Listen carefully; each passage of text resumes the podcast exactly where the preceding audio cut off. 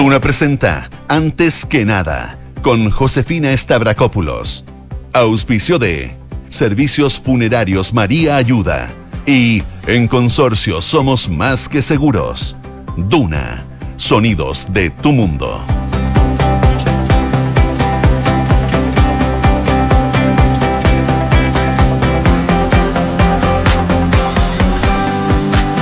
6 de la mañana con 29 minutos. Muy buenos días. ¿Cómo están ustedes? Bienvenidos a una nueva edición de Antes que nada aquí en Radio Duna, día martes 12 de julio, día después de las precipitaciones. A esta hora está bastante helada la mañana. Hay 2 grados de temperatura. La máxima va a llegar hasta los 16. espera nubosidad parcial. No sé si han tenido la posibilidad de ver la luna, pero está impresionante acompañada de las nubes. De todas maneras, las nubes se podrían volverse más... Eh, copiosas eh, durante las próximas horas porque se espera que vuelva el sistema frontal acá en la región eh, metropolitana. Incluso se habla de nieve ya para el día jueves. El jueves teniendo mínimas eh, entre los 0 grados, la posibilidad de que caiga nieve en el sector oriente sobre todo eh, es probable. Eh. la otra posibilidad es que la nieve en la región metropolitana se dé al término del jueves y comience el viernes, porque vamos a tener mínimas como de un grado y van a quedar las últimas gotas ahí para esos días que si el viernes en la madrugada todavía quedan precipitaciones por caer y la temperatura está eh, en esos valores bajos, podría nuevamente eh, producirse un pic de nieve y quizás acercarse más al centro de la capital. Pero eh, como van a quedar las últimas gotas el viernes, la probabilidad va a ser más baja. Así que lo más probable es que sea eh, el, jueves, perdón. El jueves, no mañana. El jueves podría caer algo de nieve aquí en la capital, sobre todo en la zona oriente de la capital y en la zona precordillerana. Vamos a ver si se concreta eso, pero lo que sí es concreto es que llega un nuevo sistema frontal a partir de mañana. Si nos vamos a Viña del Mar y Valparaíso, a esta hora 7 grados, máxima de 15, cielos principalmente despejados y se esperan vientos durante la tarde de entre 25 a 40 kilómetros por hora. Allá las lluvias vuelven mañana, durante la noche principalmente. En Concepción, 10 grados, donde nos pueden escuchar en el 90.1. La máxima va a llegar hasta los 11 se espera que esté principalmente cubierto con chubascos y vientos de entre 25 y 40 kilómetros por hora. Podrían incluso tener ráfagas de 50 kilómetros por hora. Y para el eh, miércoles eh, siguen las precipitaciones en esa zona del país. Y por último, les cuento de Puerto Montt, donde nos pueden escuchar en el 99.7 a esta hora 5 grados. La máxima va a llegar hasta los 8. Se espera nublado con chubascos débiles chubascos que se mantienen por lo menos hasta el miércoles, según lo que nos dice el pronóstico extendido de la Dirección Meteorológica de Chile. Hay alerta de helada, heladas moderadas e intensas en las zonas de la región de Magallanes y como no, si acá hace frío, imagínense en Magallanes. Y también se habla de nevadas normales a moderadas en las zonas de la región de la Araucanía hasta la región de Aysén y es parte de lo que se da a conocer a esta hora de la mañana. También precipitaciones normales a moderadas en la región de Coquimbo, viento normal a moderado en sectores del litoral, la cordillera de la costa, Pampa y valles transversales del tramo sur de Atacama son parte de las alertas que emite hasta ahora la Dirección Meteorológica de Chile. Hay varias noticias que mm, comentar, por supuesto, comenzamos haciendo un resumen de todas ellas en los titulares.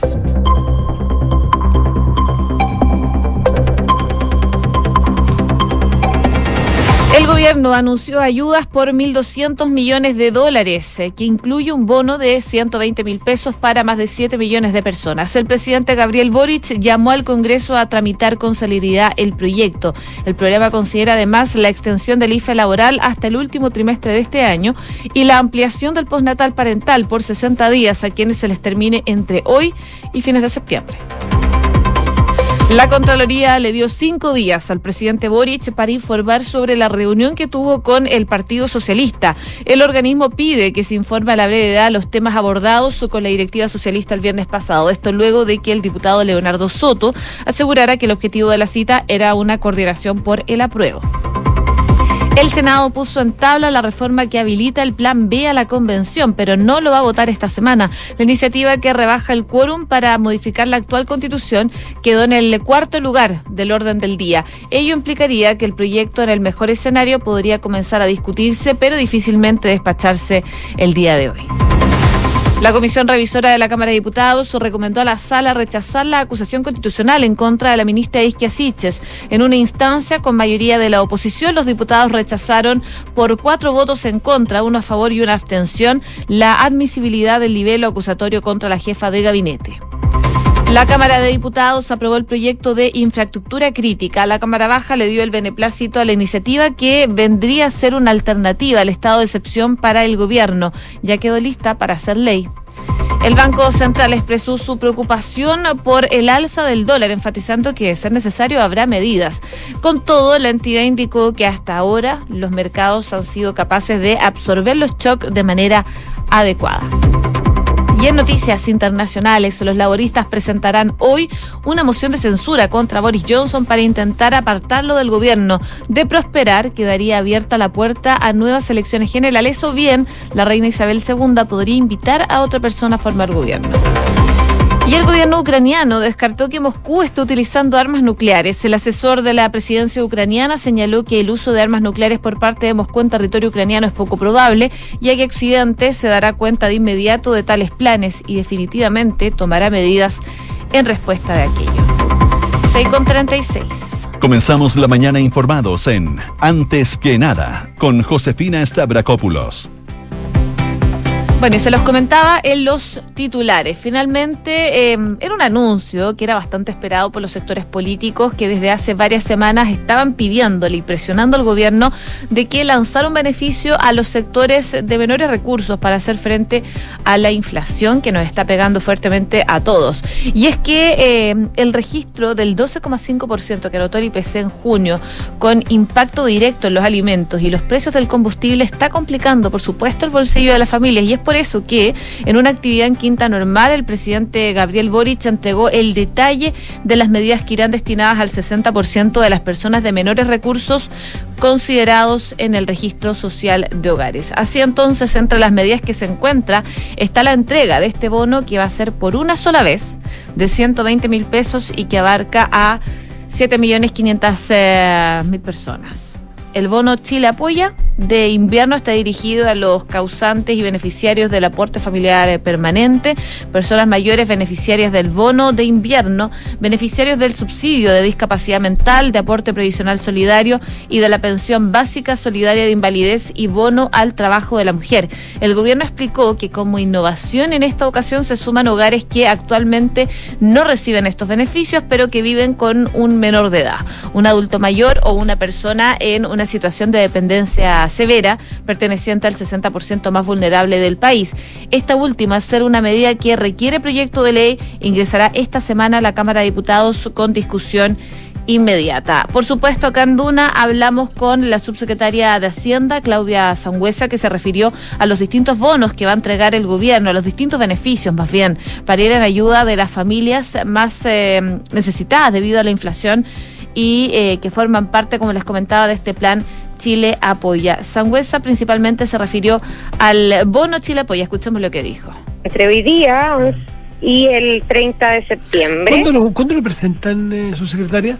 Se lo pregunto eh, porque hoy día escuchaba al diputado Ramírez, Guillermo Ramírez, decir que ellos comprometen ya su voto para que no se dilate esto y se haga de inmediato. ¿Ustedes están en condiciones de presentarlo ya? Se está trabajando en eso para presentarlo lo antes posible. ¿Esta semana puede ser? Esta semana, sí. Porque usted, porque usted que están en la política también sabrán que eh, atenta contra la credibilidad que puede tener algo así, dado que es suspicacia, de que alguien sospeche que puede patearlo para acercarlo a la elección, para que pierda, para que no pierda el carácter que tiene, que yo creo que tiene, ¿no es cierto? Que es llegar a las personas que lo necesitan. Exacto, no, esto se ingresará esta semana a la Cámara de Diputados y con discusión inmediata, ¿sí? Bueno, a propósito del extracto que escuchábamos de la entrevista en Nada Personal con Matías del Río y Josefina Ríos, eh, en Ahora en Duna estuvimos conversando, de hecho, y lo hacía referencia, Matías, de esta conversación que tuvimos con Guillermo Ramírez, eh, el parlamentario de la UDI y miembro de la Comisión de Hacienda de la Cámara de Diputados, que le preguntábamos precisamente sobre este bono invierno y él decía que se comprometían, eh, si el gobierno no está haciendo esto como un bono a prueba, a dejarlo aprobado el miércoles la Cámara de Diputados. Así que por lo menos desde parte de su bancada estaba la, la opción o... Eh, la decisión de poder avanzar rápidamente con este bono para que llegue rápidamente también a las familias. Desde el gobierno explicaron eh, que como innovación en esta ocasión se suman hogares que actualmente no recibían beneficios anteriores. También habló el ministro Mario Marcel que sostuvo que esto es como un beneficio que se calcula sobre causantes. Eh, es parte de la explicación que daba el ministro Mario Marcel. Pero también eh, no solo se habla de este bono de 120 mil pesos que se entrega por única vez, sino que hay otras medidas como la extensión del IFE laboral hasta el último trimestre de este año, además del postnatal parental, que se va a ampliar por 60 días a quienes se les termine entre hoy y a fines de septiembre. Según lo que explicaba el ministro de Hacienda, Mario Marcel, esto va a beneficiar a 15.000 padres y madres que están en postnatal a punto o cerca de cumplir los seis meses.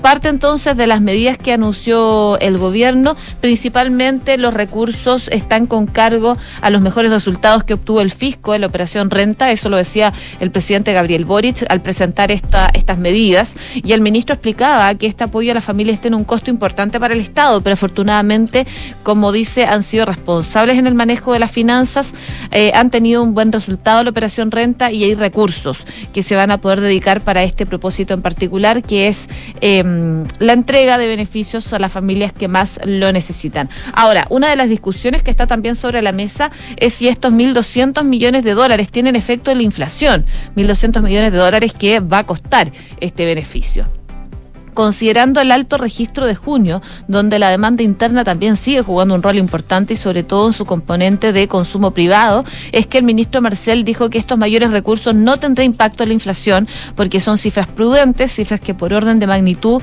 no tendría impacto sobre la demanda, el orden de la magnitud comparado con lo que fue en su momento las ayudas que entregaron por la pandemia. Esto es algo más focalizado en los sectores que lo necesitan y esto permite asegurar que no tendrá un impacto en la inflación expresaba el ministro de Hacienda, Mario Marcel. 6 de la mañana con 42 minutos. Estás escuchando Antes que nada con Josefina Stavrakopoulos en Duna. Revisamos otras noticias eh, del ámbito político porque el presidente Gabriel Boric va a tener cinco días hábiles para poder responder un requerimiento de la Contraloría General de la República. Esto a raíz de una polémica. Eh, que se generó por una publicación que hizo el diputado Leonardo Soto del Partido Socialista. Hay que recordar que el legislador subió un video a su cuenta de Twitter el viernes pasado en donde afirmaba que el Partido Socialista se reunió con el presidente Boric y con el gobierno en general para coordinar con mayor fuerza la opción del apruebo. Minutos más tarde tuvo que borrar el tuit y provocó eh, incendiarias reacciones en redes sociales y aseguró que hubo un error de todas maneras de su parte. Fue solo una reunión protocolar, aseguró, en que se trató la agenda legislativa. Y es en ese contexto en que la Contraloría envió un oficio a la Secretaría General de la Presidencia encabezada por el ministro Giorgio Jackson para que entregue detalles de la cita que tuvo el jefe de Estado con la directiva del Partido Socialista. Esto luego de recoger una presentación de los diputados eh, Francisco Undurraga, Jorge Guzmán, de la bancada principalmente de Evópoli. Por supuesto, desde el gobierno dieron declaraciones al respecto. Esto fue lo que dijo la vocera de gobierno, Camila Vallejo. No me corresponde pronunciarme sobre el error de un diputado que un mismo diputado asume. Lo que sí me corresponde es señalar que todas las reuniones que nosotros sostenemos con las bancadas, con los partidos, con las organizaciones sociales, son reuniones que son protocolares y que se ajustan a nuestro rol de presidencia. Bueno, ahí la vocera de gobierno, Camila Vallejo, descartando cualquier coordinación respecto al plebiscito, afirmando que eh, tiene el deber de presidencia, como escuchábamos recientemente. En la misma línea, el nuevo presidente de Revolución Democrática, el senador Juan Ignacio Latorre, catalogó el hecho como un asunto accesorio y que no es algo relevante. Y además aseveró que la moneda ha realizado una labor impecable para la información a la ciudadanía sobre la propuesta de nueva constitución. Vamos a ver qué pasa, pero en concreto ya diputados de Red También llegaron al organismo.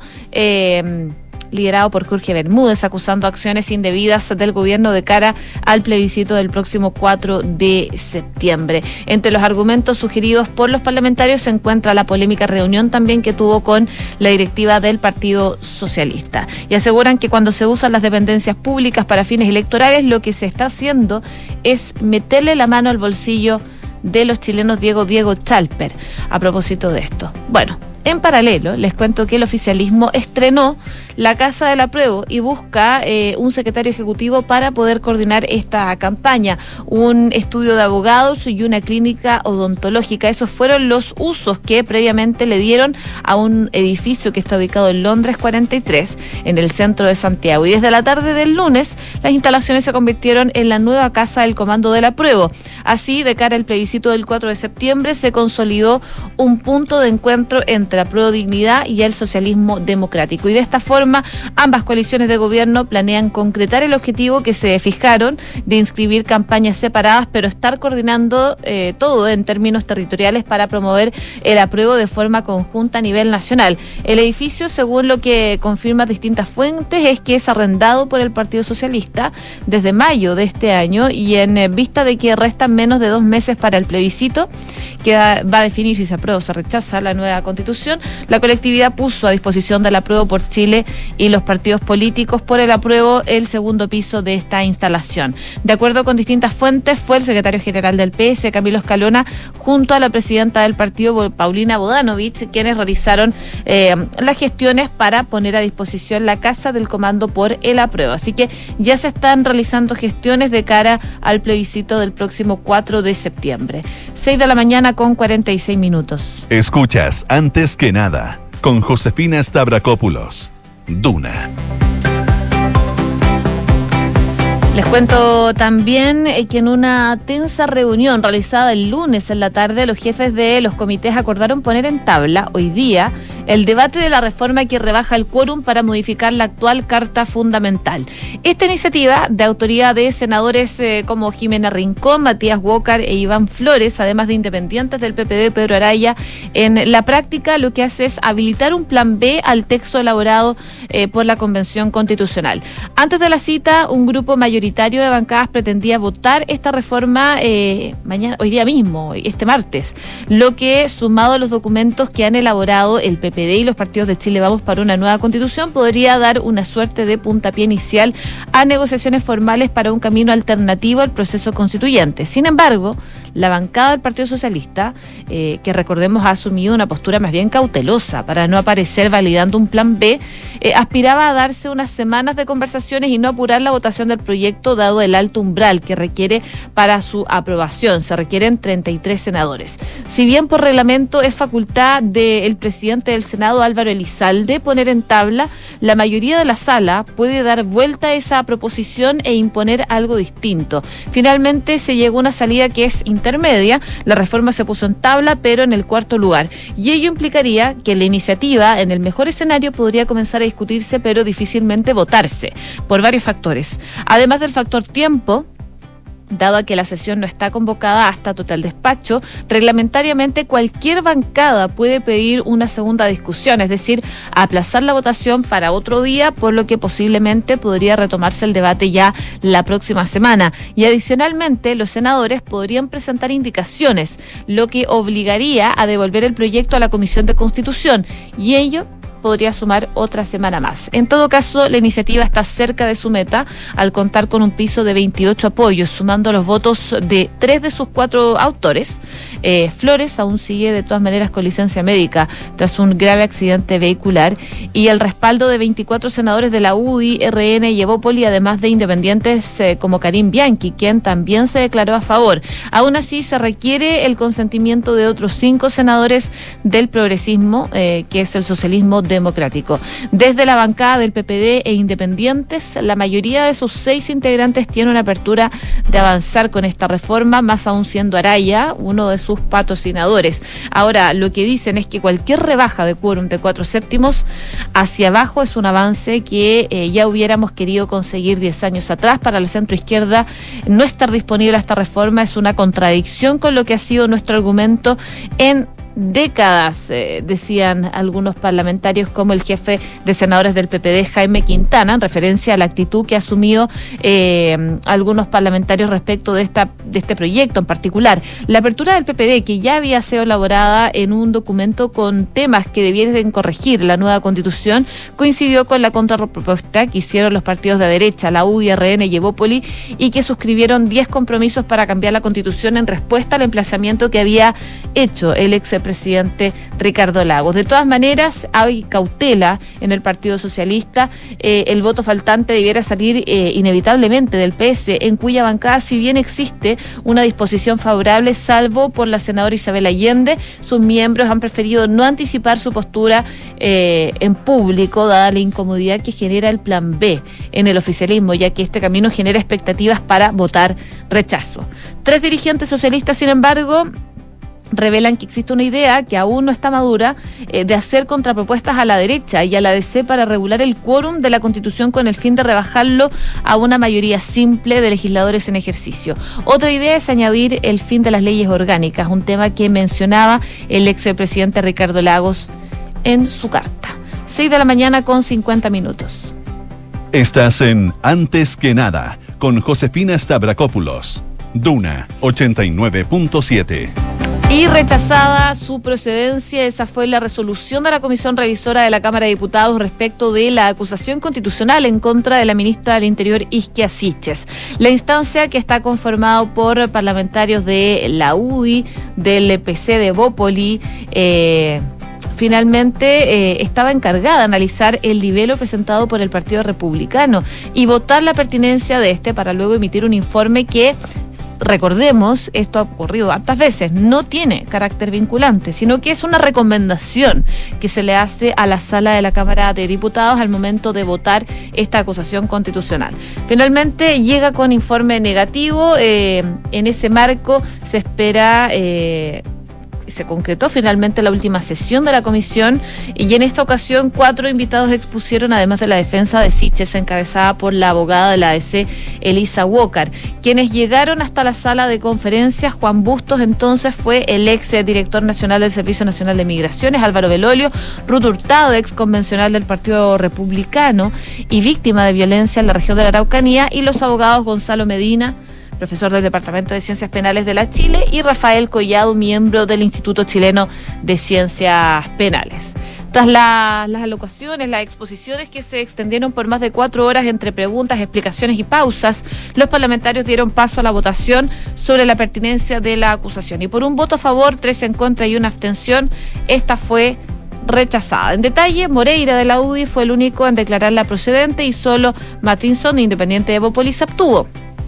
Por su parte, los otros diputados de las bancadas opositoras, si bien entregaron su voto en contra, fueron críticos a la gestión que ha tenido la ministra Isquiasichas. Así que con este resultado, la acusación constitucional pasa a la corporación con una recomendación negativa y deberá ser deliberada en una sesión especial en la sala de la Cámara que fue convocada para este martes 12 de julio, para hoy día. Así que hoy día podríamos tener novedades respecto de la acusación constitucional en contra de la ministra Isquiasiches. 6 de la mañana con 53 minutos minutos. Estás escuchando Antes que nada con Josefina Stavrakopoulos en Duna. En noticias internacionales les cuento que el Partido Laborista Británico, el principal grupo opositor, presenta hoy día una moción de censura para intentar apartar del gobierno a Boris Johnson, quien todavía es primer ministro en funciones. Si bien Johnson presentó su dimisión el jueves pasado, continúa ejerciendo como jefe de gobierno de manera temporal, mientras el Partido Conservador lleva a cabo el proceso para designar a un nuevo líder, cuyo anuncio se espera sea el próximo 5 de septiembre. Esta moción laborista, que tras presentarse hoy se votará el miércoles, mañana, obligaría a los colegas del partido de Johnson a apoyar al Ejecutivo a votar en su contra. Si bien la votación eh, prospera, quedaría abierta la puerta a nuevas elecciones generales o bien que la reina Isabel II pueda invitar a otra persona a formar gobierno. Algunos diputados conservadores temen que oponerse ahora al gobierno en funciones de Johnson podría derribar, eh, derivar de unos eh, comicios generales en un momento en que los Tories